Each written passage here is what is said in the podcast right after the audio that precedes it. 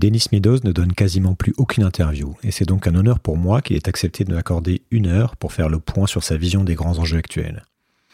Il y a presque 50 ans, en 1972, alors jeune chercheur au MIT, il copubliait un rapport pour le Club de Rome intitulé The Limits to Growth, les limites à la croissance.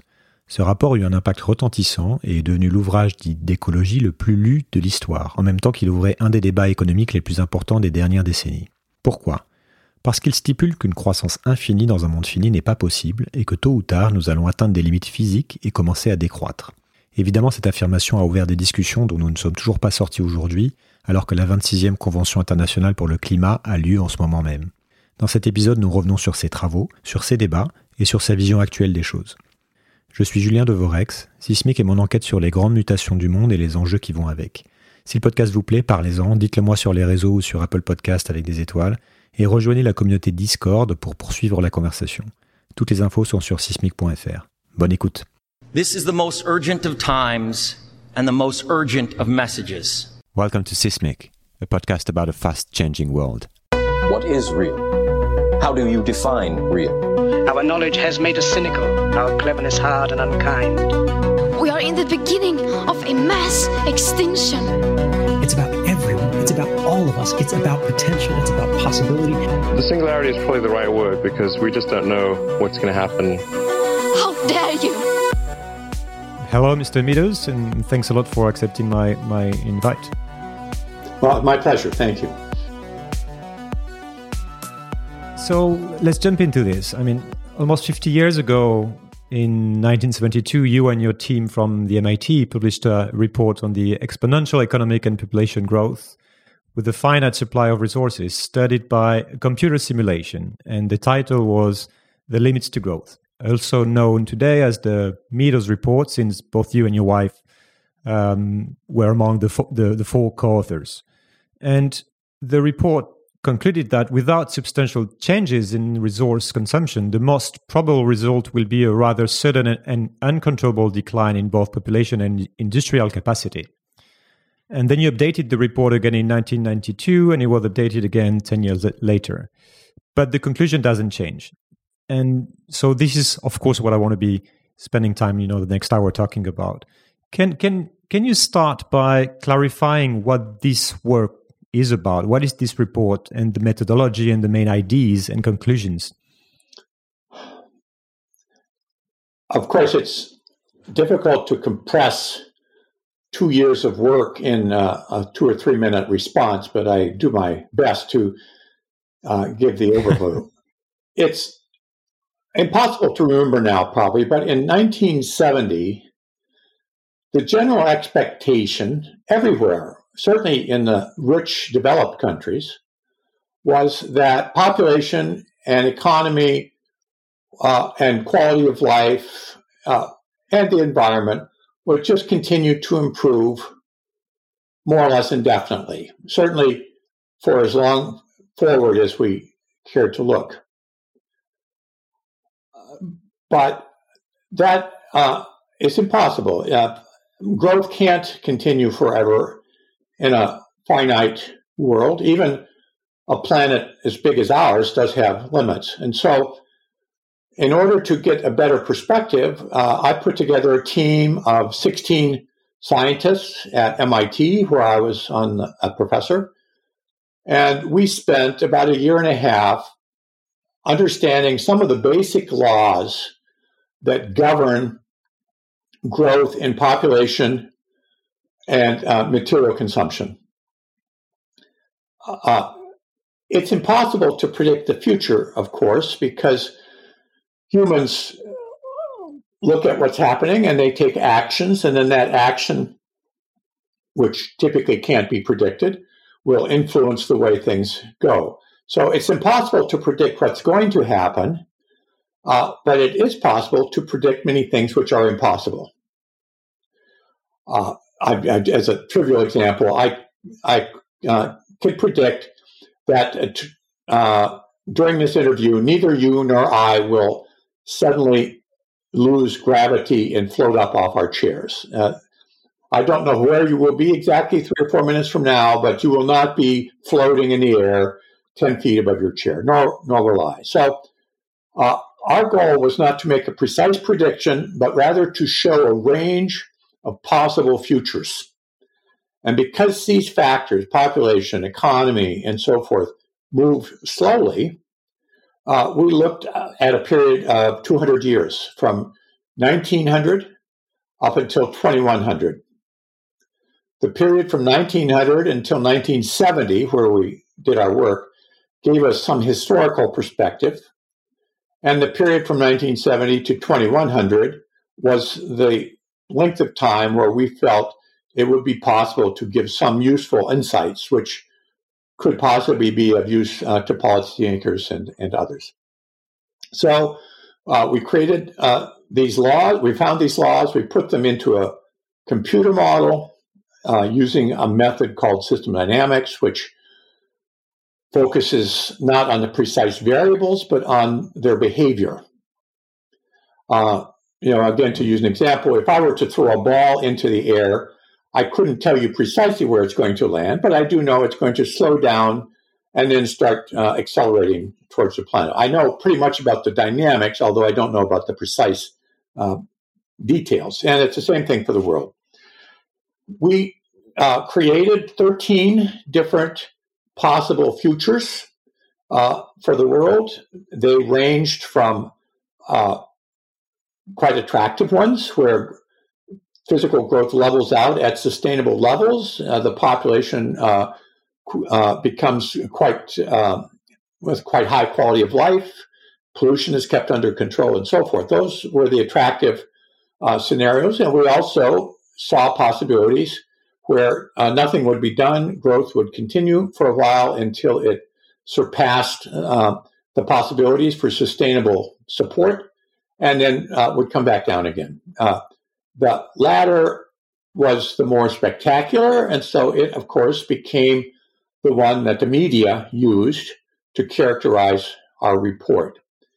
And although I don't think we ever used the term collapse um, in our work because uh, that implies a lot of things outside our scientific uh, interest and competence, uh, we, we used the, the term uncontrollable decline a reduction in population, a reduction in material standard of living, a reduction in food consumption, perhaps, in uh, and so forth, which is outside the control of humanity. Uh, it's under the control of physical laws, of course, but it's not the sort of thing that the politicians want. So we talked about those things, and uh, we published the work. Actually, we published three reports uh, limits to growth. The one you referred to was a so-called popular report.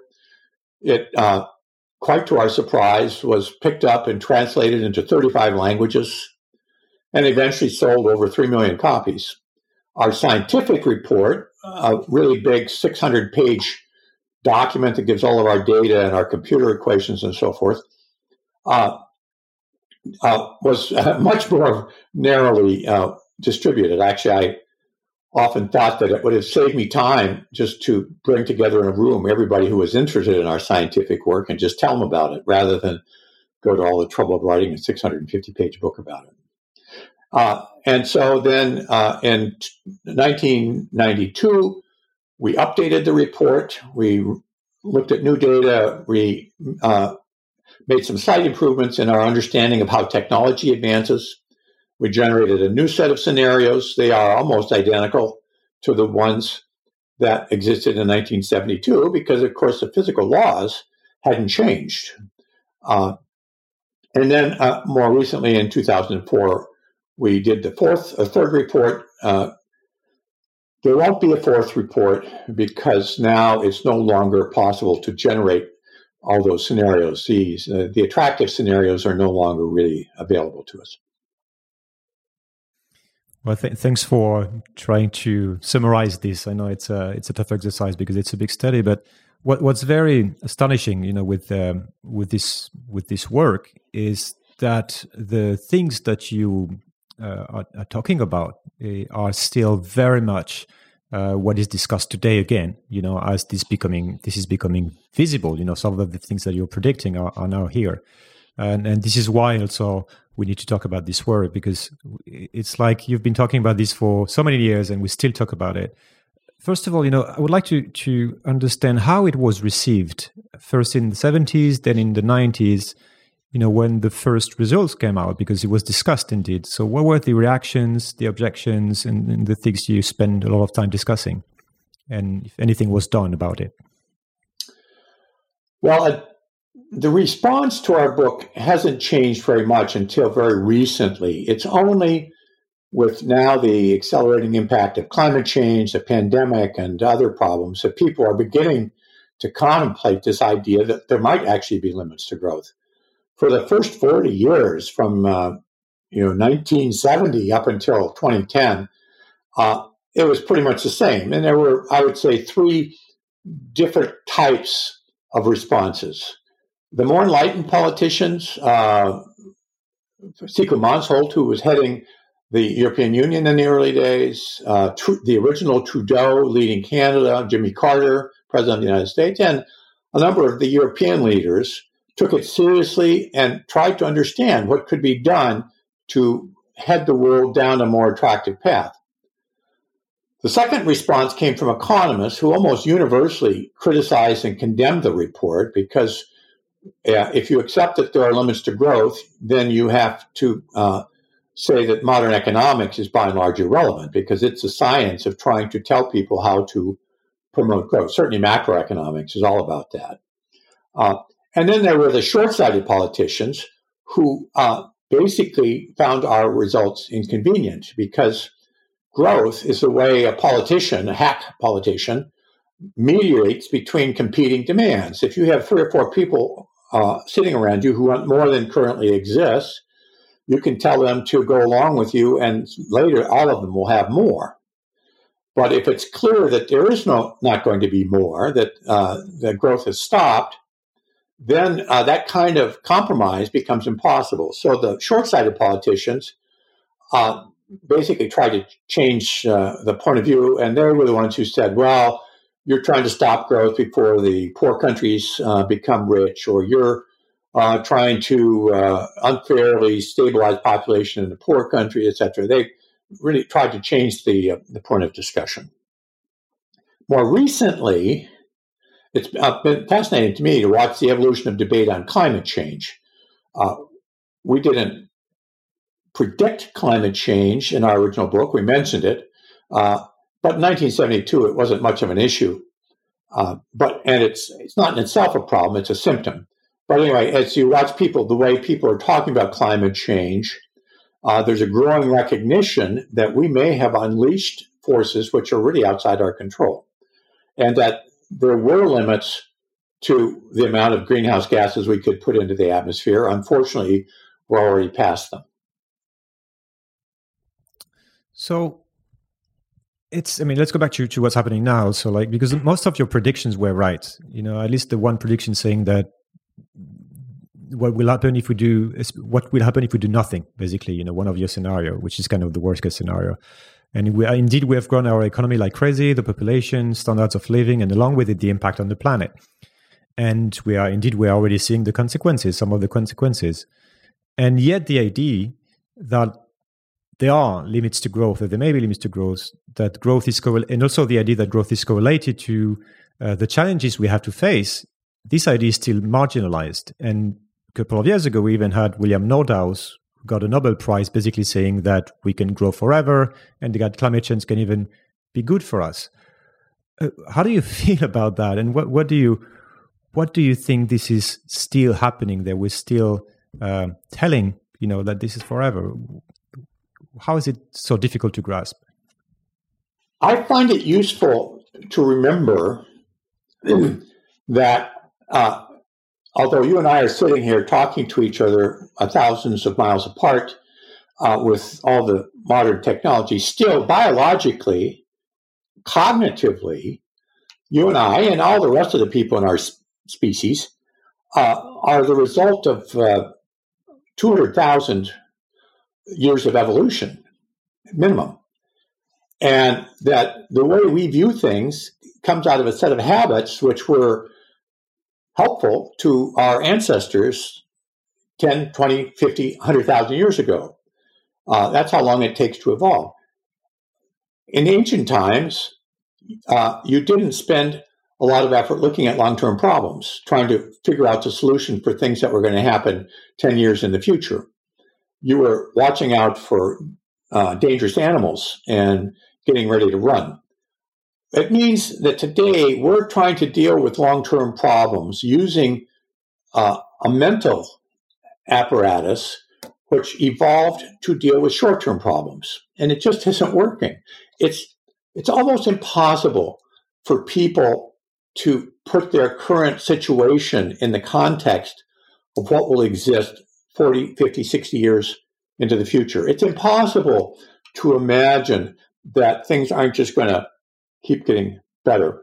It's impossible to imagine that our species is not somehow the most important thing on the planet. Uh, and so we're just ill equipped for it.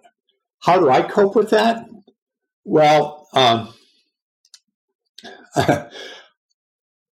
I'll, I'm being a little uh, facetious, but I, I'll mention it. So, one attitude I've adopted is the point of view, which is, well, it's a minor planet anyway.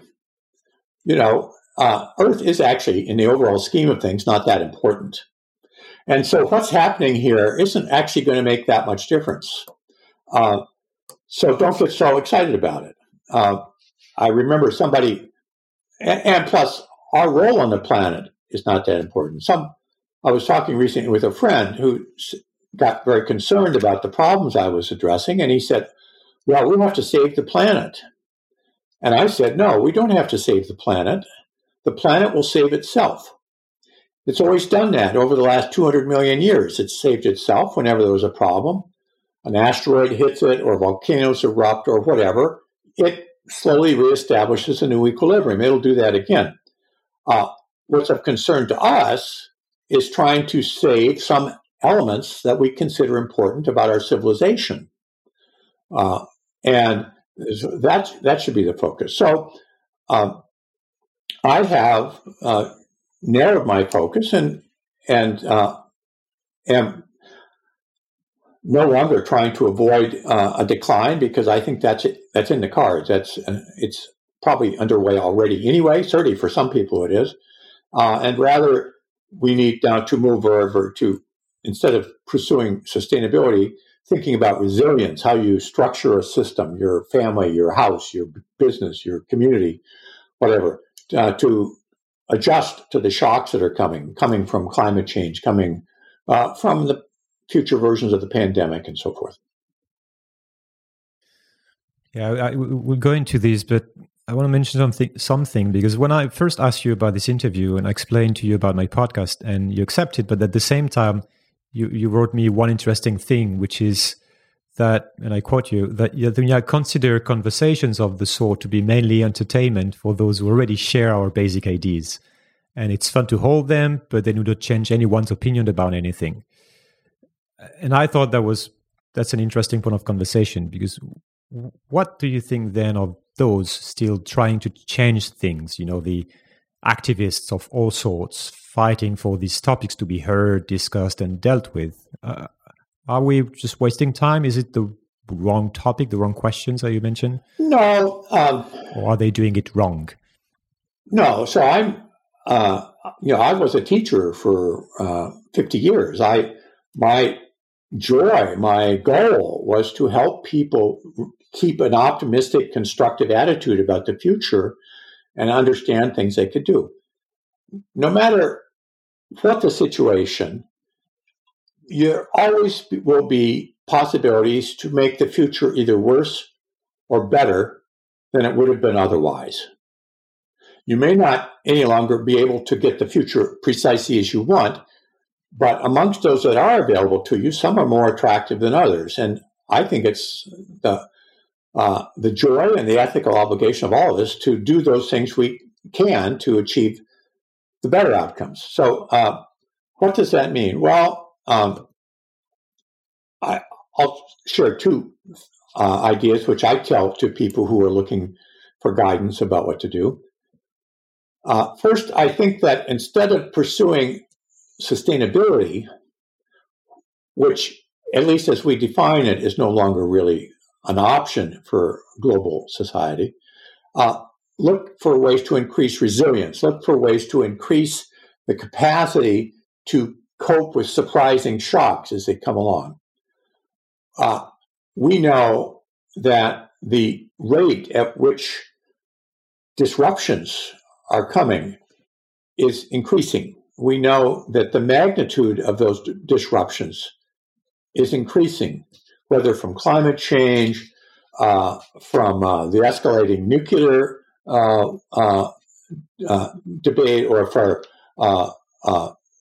changes in the energy, whatever. They're, they, they are coming, and it's useful, possible, and satisfying to increase your capacity to deal with them, despite that you don't know exactly what they are. So, resilience rather than sustainability is the first concept. The second concept is what I would call universal rather than global problems.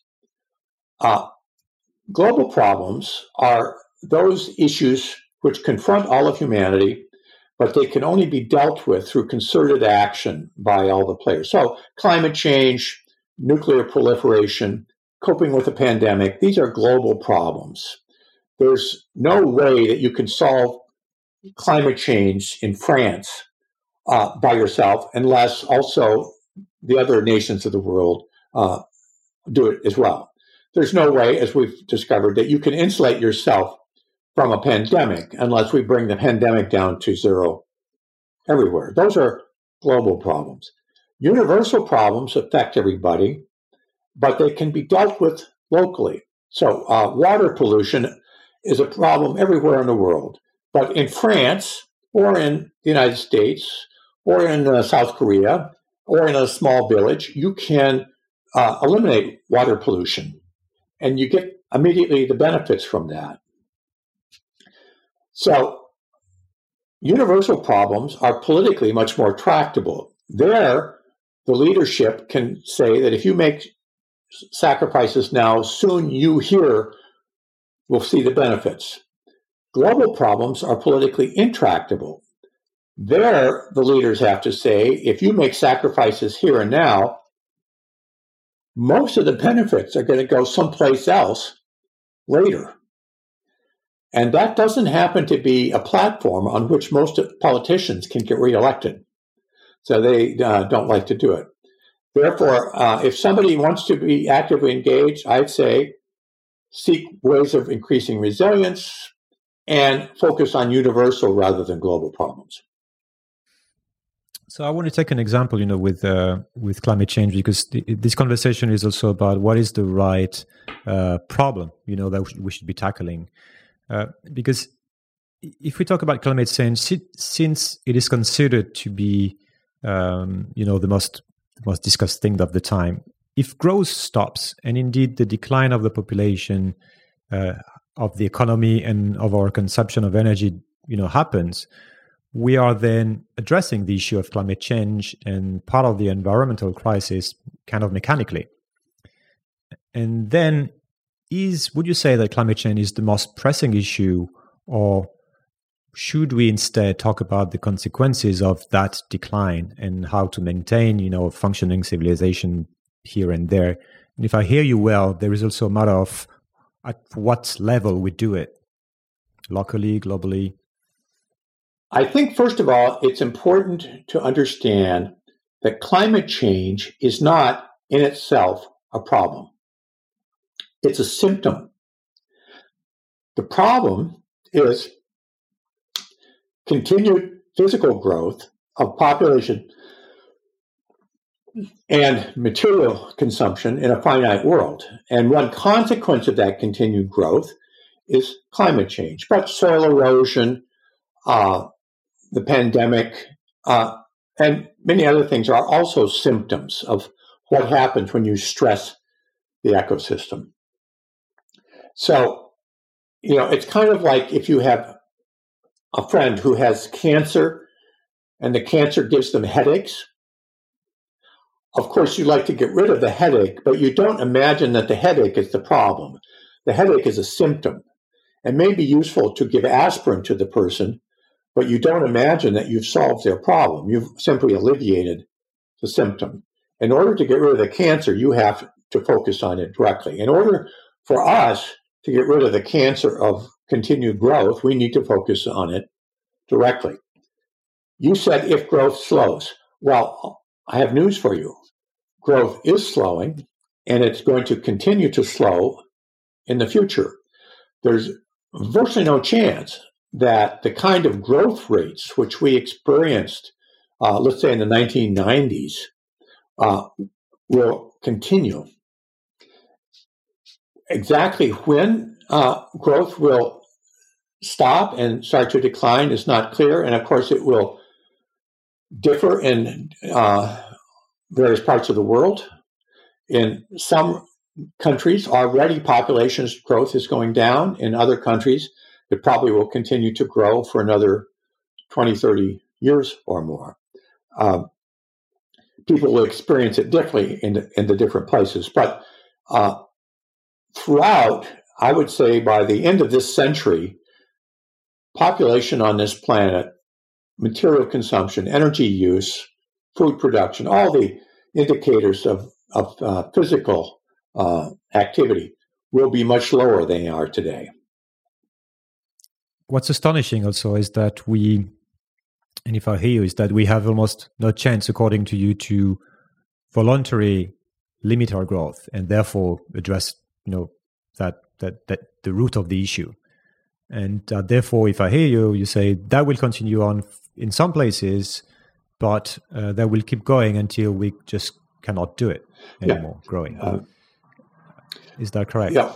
Remember earlier you said, or use the term, your predictions were correct. Actually, we didn't make predictions. We laid out 13 different possibilities.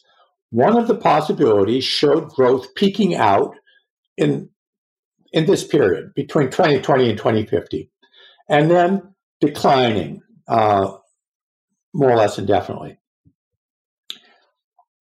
We didn't predict that that was going to happen, but uh, according to several studies which have looked at empirical data over the last 30 or 40 years and compared it with our different scenarios. That is, in fact, the future which uh, seems to lie ahead of us.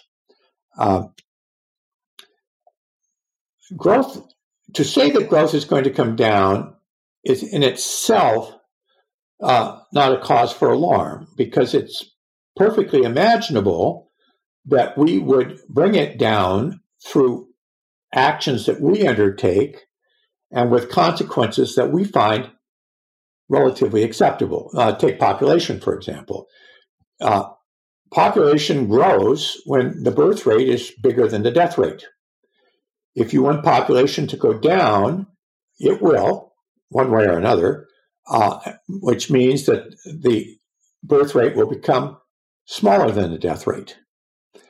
There are two ways to achieve that. One is that we can deliberately reduce the birth rate or the other is we can just step back, ignore the problem, and let the environment change in ways that increases the death rate. The first is attractive, the second isn't. We still have that choice in theory. Let's talk. Let's go into resilience, which is now what you, you know, say should be the the thing that we we we should be focused on, basically, uh, which is this is this is going to happen. You know, whatever we kind of do. So we need to prepare for the consequences. How should uh, a nation state, for example, prepare for it? And uh, do you think that indeed the political systems in place allow such a you know a nation state to actually do it? There has been a tendency to approach these problems, uh, well, the pandemic, for example, or climate change, as though there needs to be some policy change at the top level. And if just the nation states could do it one way instead of another, if we could just change the government a little bit, then finally these uh, problems would be resolved. Uh, that's simply not true. The fundamental problem is at the level of the individual. As long as an individual tends to measure progress as a rate of change or uh, by comparing their situation to their neighbor who, of course, is at the same time comparing his situation with theirs. Uh, as long as we have that kind of a system, it is going to drive itself to collapse because it is it's simply not suited uh, to pursue uh, sustainability, to stop growth. I think any governmental system is compatible with sustainability. Any governmental system could lead you to resilience. Uh, and I mean democracies, dictatorships, monarchies, uh, tribal uh, hierarchies, uh, all the different ways of governance that we've tried over the last couple hundred thousand years. Any of them, in theory, could be uh, acceptable, but not if they're led by people who have a short, short term perspective and who are pr- actively pursuing growth. Uh, when I point out that democracy has not in any meaningful way coped with climate change, people assume that I'm advocating for a different form of government, dictatorship or communism or you know whatever. No, I'm actually personally I'm delighted to live in a democracy. Happy I grew up in one. Uh, to recognize it has problems isn't to say that somebody else wouldn't have just as many problems. And I think all of them will have until we manage to change our perspective. I think what's going to happen is that we won't change our perspective. And I foresee that the system is now in a period of uh, disintegration, decoupling to the point where in a century or two, uh, we'll be back down to small groups who are able to pursue their uh, situation in a much more narrow context. Know, one of the terribly difficult aspects of our current situation is that actions taken by the United States or by France uh, or uh, Botswana, less Botswana, but uh, ricochet out and have global consequences. You know, uh, 2,000 years ago, we had three great civilizations the Chinese, the Persian, the Romans. Uh, any one of them could rise and fall without causing many consequences for the other.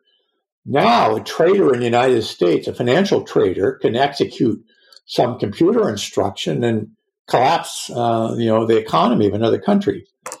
Uh, we're just not equipped for coping with that level of interdependence. And I think what's going to happen is that the system will evolve in a way that is no longer necessary. So what you're predicting is kind of the yeah the somehow the end of the civilization as we know it, and we're going back to something that is different that is still to be invented. And yeah, well, again, I, please don't use the word prediction. You can predict an eclipse of the moon, uh, but uh, but you can't predict uh, the future for the human society. You can, as I said, you can say some things which are not going to happen, uh, but there's a wide range of uh, possible futures. I think it's important to remember. Uh, so I'm almost 80 years old. I grew up in a world very different from this one. Uh, I grew up in a world where energy consumption per capita was a small fraction of what it is today. Jet travel didn't exist. Uh, there were no computers. You know, so I know that it's perfectly possible to have a functioning society with happy, liberally minded, equitably distributed people under circumstances very different from today. If I tell someone today that they should reduce their energy consumption by half, they immediately, in fact, I did that recently, and the person's immediate response was, Oh, you want us to go back to the Stone Age? I said, No, I'd like to go back to the 50s. I grew up in the 50s. It was perfectly wonderful time. Uh, and the energy consumption was less than half of what it is today. So there are so many possibilities. Over the last 200,000 years, our species has experienced many of them, and it's, it's hopefully going to experience many more of them over the next 200,000 years. But it won't experience the kind of high energy, high material welfare, high consumption society which those of us in the rich principally white North have come to accept as uh, you know as inevitable and desirable. What will it be? Uh, I don't know. Interesting question. Yeah. Yeah, no. So, so I'm wondering because indeed you, you say you you're talking also like to a lot of students and you still give some you know conferences. What is what is a good question to address then? Um, is it about how do we uh, adapt? How do we get ready? How do we prepare to something that is very different? How you know instead of trying to make things sustainable, how how do you frame that question? I would say the important question is how do we make people care about the distant future and care about people who are far away and different from them? If that level of concern could come to each of us, we would create political systems, technologies, even modes of economy that would achieve those goals. You know, people have been looking for the solution to climate change, for example, uh, through making minor adjustments to the current political and economic system. The current political and economic system is an expression of the goals and the will of the people. And if you don't change those, you're not going to change the results it produces. You know, I, uh, I'm always amused. Uh, uh, one of the big debates these days is about genetically modified organisms. And the proponents of using genetics to create new tell us, well, this will cure uh, problems of hunger. That's just silly. The problems of hunger have been created by a group of institutions who, given a more powerful tool, are going to still create hunger. Uh, we have we could eliminate hunger today with the technologies we have today if people cared enough to do it. They don't. So, uh, so the crucial question is how do we change ourselves? If we change ourselves, our systems will change. If we don't change ourselves, we can change our systems all we like, and they're still going to give us the same result. Do you have any idea? Because this is about changing the culture, if I hear you. No, because if you want to change people in, in a mass scale, that's about changing how you look at the world. So it's it's about the culture. How yeah, do you have any idea how how to start doing that? So religion has been traditionally the way people have formed and propagated their collective ethic. There are many different religions uh, Hinduism, Islam, uh, Buddhism, Shinto, Christianity, and so forth. I would look to the religions some of the old religions, uh, Buddhism, for example, has had to internalize some of the ethics required for a sustainable society. If, it, if a religion doesn't give you the ethics you need to promote sustainable behavior, the religion is going to die away. And uh, so I would look to some of the more traditional religions uh, for some guidelines about this. And I say that even as a scientist who uh, tends to have a relatively objective uh, view of the world. Nonetheless, spiritualism plays an absolutely essential role, and that's where I would look. People look up, yeah, I'll say, people are sometimes say, well, what, what technology do we need? What new tool do we need? Uh, I would say uh, that's uh, uh, premature to ask that question. What we need is uh, a longer time horizon. We need, uh, personally and through our institutions, to internalize a procedure, habits, and mechanisms for putting our current actions in the context of their very long term consequences. Today, you know, a politician uh, will evaluate alternatives in terms of how well they'll look between now and the next election.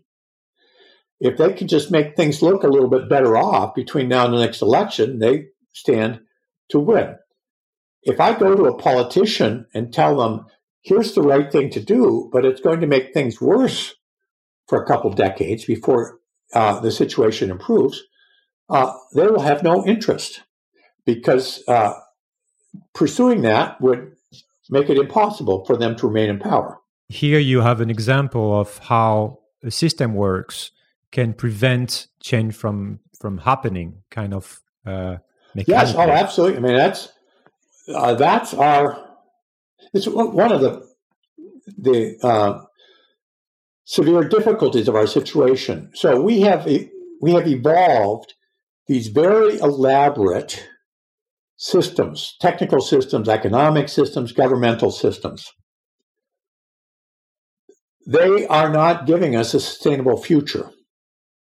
Manifestly, I mean, uh, that's not any longer a debatable question. You know, just look at uh, the annual increase in CO2 emissions. Clearly, uh, these systems of governance are not working for the long term. But those same systems generate enormous power, enormous wealth uh, for many constituencies. Uh, take the oil companies. The oil companies have made you know billions and billions of dollars promoting policies which actually are not in the long term sustainable interests of society, but they're great for the stockholders of the oil companies in the short term. Now, whenever there is a politician or other leader who starts to promote a rational policy that would change the system, the immediate response of those who benefit by the current system is to block it. We're certainly certainly pronounced in my country, uh, much more uh, than in yours, uh, where any initiative to try and come up with a constructive solution is immediately blocked by those who think that they would be disadvantaged by the change. And since it's easier to stop something than it is to promote it, it means we are just in a condition of being locked up. Mm-hmm. So, so then, at what level you to act? Is it about uh, you know in where you live with just with your you and your family your neighbors you know where do you recommend to those who want to do something about preparing for it? Uh, you know how, how do you go by it? When you say when you ask how to act of course the question is what's your goal? Uh, if your goal is uh, uh, a comfortable life for yourself, uh, you know, there's a, one set of actions you might wish to pursue. If your goal is uh, to uh, deal with climate change, there's a whole different set of actions. Uh, and so, I, you know, th- that question doesn't have a universal abstract answer. You need to look at the specific conditions, you know, and uh, so when, when I give speeches, uh, often people will come up and say, "What can I do?" And you know, I take that question seriously. But the the serious answer is we would have to talk about it for half an hour before I could have any basis for making an answer. What are your goals? What are your resources? What kind of constraints are you operating under? You know, who else is interested in the same thing? Uh, only once those questions have an answer can you start to develop a concrete plan of action. I'll state again there are positive, concrete plans of action available to all of us. All of us, everyone, high and low, uh, has at each moment the possibility to do many different things. Some of those will make the situation worse than it would have been. Some of them will make the situation better than it would have been. And of course, our challenge is to identify the latter set. But I get, because since also you discussed about you mentioned the fact that this is about changing the culture also to uh, to to to avoid the the worst situation. I guess that you have some ideas. For example, what are the types of values, for example, that someone should uh, teach the chil- his children? You know, to be to build resilience or to start building a, a different type of culture? So um, I'm a very concrete guy. I, I have trouble dealing with theoretical abstract questions. Let me put this in the, in the concrete. I have a close friend. She's a mother. She came to me and she said, You know, I believe what you're saying about the future. I have two young boys. What should I teach them so that they will be able to live a long and satisfying life? So, what did I say? Con- now I have a concrete problem to, to, to solve. I, so, here are some things I said to her. Uh, teach them some practical skills. You know, how to uh, uh, be a plumber, how to make, put pipes together, or how to uh, to be an electrician. So practical skills, how to to grow food. Not that they will make that into a career, but that it is something they have to fall back on.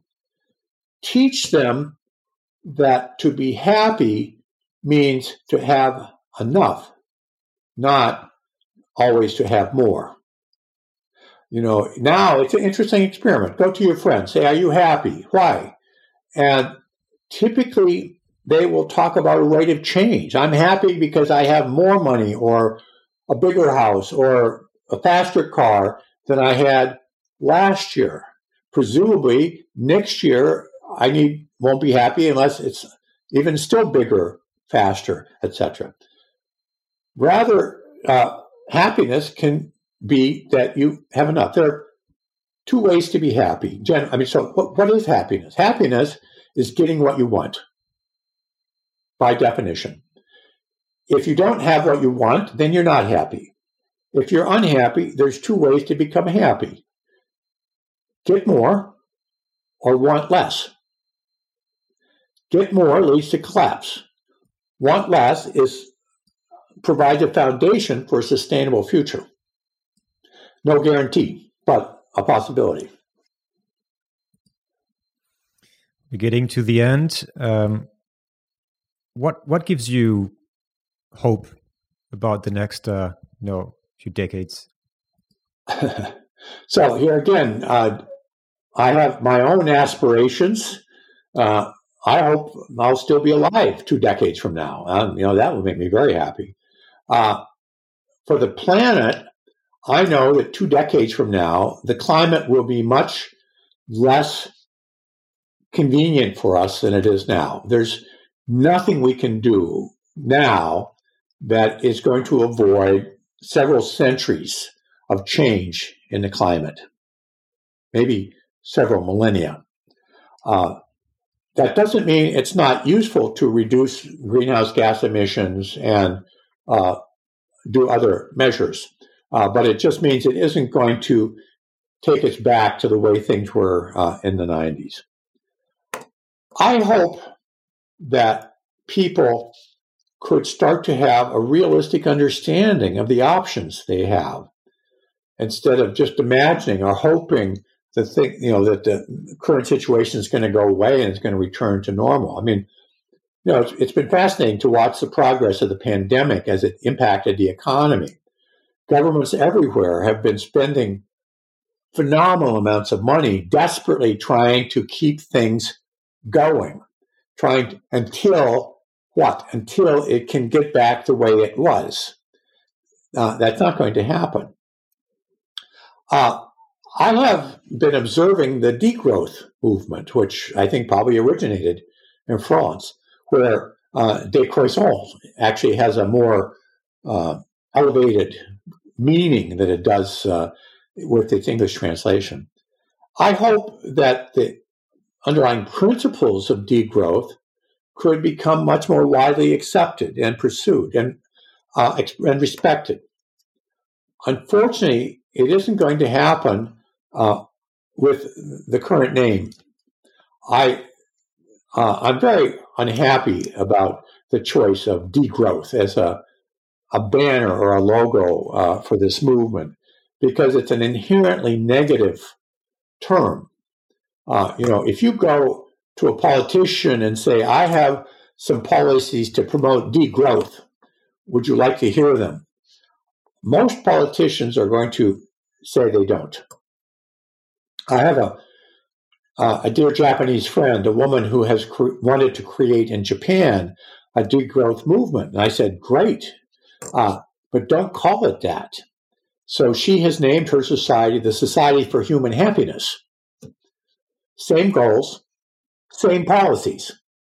But now when she goes to a politician and says, I want to talk to you about some policies to achieve human, better human happiness, are you interested? Of course, the politicians offer her a chair to sit down they want to talk about it. Although it's identically the same uh, thing, just a matter of labeling. Uh, I hope that we can come through this transition period without resorting to uh, severe violence. I mean, there are many scenarios uh, when you see the weapons uh, which are available today, where countries which are unwilling to accept what lies ahead desperately try to, uh, to avoid it, uh, you know, by uh, coercing uh, other regions in one way or another. that leads to conflict. I hope that's one of my hopes that we can avoid conflict. Now, nothing about violent conflict is going to make our problems easier to solve. Um, I hope that the polarization which is going on between different religions and different political ideologies uh, could moderate uh, and people would become uh, more interested in looking at the underlying facts. You know, there's sort of two ways to form an opinion. One is you identify what the relevant facts are, you look at them, and then you adopt the opinion that they seem to justify. Now, that's how I came to believe in climate change. The opposite way is that you decide what opinion you like, and then you look around for the facts that justify it. That's uh, the approach of those who still deny climate change or who still deny the efficacy uh, of uh, vaccines for the virus, etc. I would hope uh, that we would drift back uh, to the former point of view. I I don't have any realistic expectations that's going to happen, but that is, you asked me for my hopes. That's one of my hopes. Thanks a lot. Last question, which is often a very difficult one.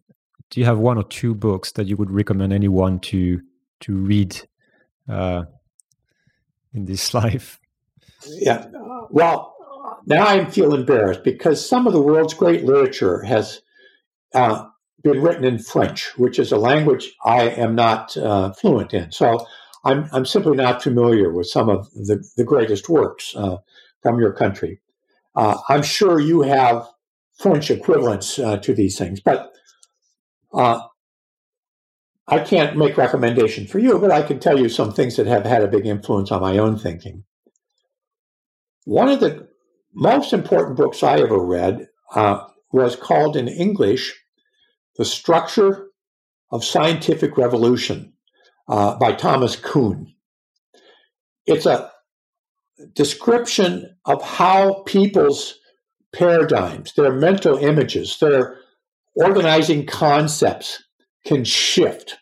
Um, you know, he uses uh, as an example the debate that went on uh, on the evolution of the continents. When I was a small student in school, I learned that the great continents, the American continent, European continent, and so forth, were formed by rainfall falling on the mountains and eroding the dirt into the sea. And that's how we got our continents. Then, uh, after I passed through that period, uh, scientific evidence mounted actually the continents had once been part of a single landmass, which had slowly broken up and migrated across the planet. Uh, now it seems obvious. Nobody questions that at all. Uh, but there were decades of bitter debate between the geographers who had built up their reputation and their careers on the idea of a eroding landmass and the, against the young scientists coming up, looking at the data and saying, no, it just didn't work that way. You weren't talking about scientific facts, you were talking about professional reputations and careers. And even in an area where the physical evidence is so clear, there were decades of dispute. In other areas, uh, now about the pandemic or climate change or uh, what to do about inequity or any of the, there's uh, there is enormous dispute. We hold a set of paradigms which worked quite well uh, over the last two centuries. They don't work anymore.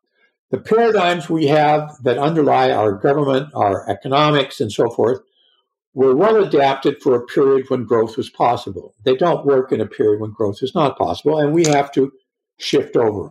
Thomas Kuhn's book gave me an interesting example of how difficult that is. There are many other more concrete examples. Uh, you can study uh, the enormous difficulty of bringing into naval warfare theory the technology which lets ships know their longitude. Crucially important question, uh, but it took decades of fights between uh, watchmakers and astronomers to decide how it was going to be done. We we're in that period now where uh, the degrowth paradigm is in conflict with the pro-growth paradigm, and uh, you know it's resolving itself. 100, 200 years from now, these things will be worked out. But it, Thomas Kuhn's book gives an interesting sort of understanding of how that happens. Uh, a second class of books, which I have found very useful, are ones which I call long history. They're books which study the underlying physical, social, political dynamics of a empire system. You know, the Romans, the Phoenicians, uh, the Mongols, the Han uh, Chinese, whatever, Carthaginians. Uh, learning how it is that a society come together, organize, their society matures, becomes more powerful, and then eventually peaks out and declines. Uh, understanding that we're not immune from those forces. We are a part of them. Uh, it gives you a more uh, detached and I think somewhat useful perspective on what's currently happening.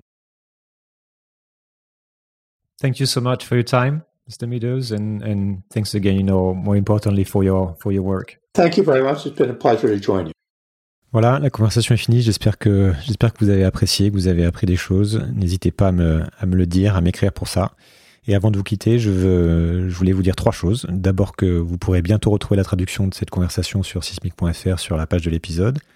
Ensuite, comme toujours, si le podcast vous plaît, que les questions que j'aborde vous intéressent et que vous souhaitez aller plus loin, je vous invite à rejoindre la communauté sismique privée sur Discord, sur laquelle, dans laquelle nous sommes bientôt, euh, bientôt 200 à, discuter presque quotidiennement sur, euh, sur les épisodes, à aussi avoir des, des conversations avec certains des invités et puis dans laquelle on, on échange régulièrement via visioconférence. Et toutes les informations sont là encore sur sismic.fr, sur la homepage. Et enfin, si vous souhaitez soutenir ce projet, parlez-en, suivez Sismic sur les réseaux et vous pouvez aussi faire un don sur Tipeee ou Patreon. Ça me permet d'y consacrer chaque jour un peu plus de temps. Merci d'être là, merci pour votre écoute et à très vite.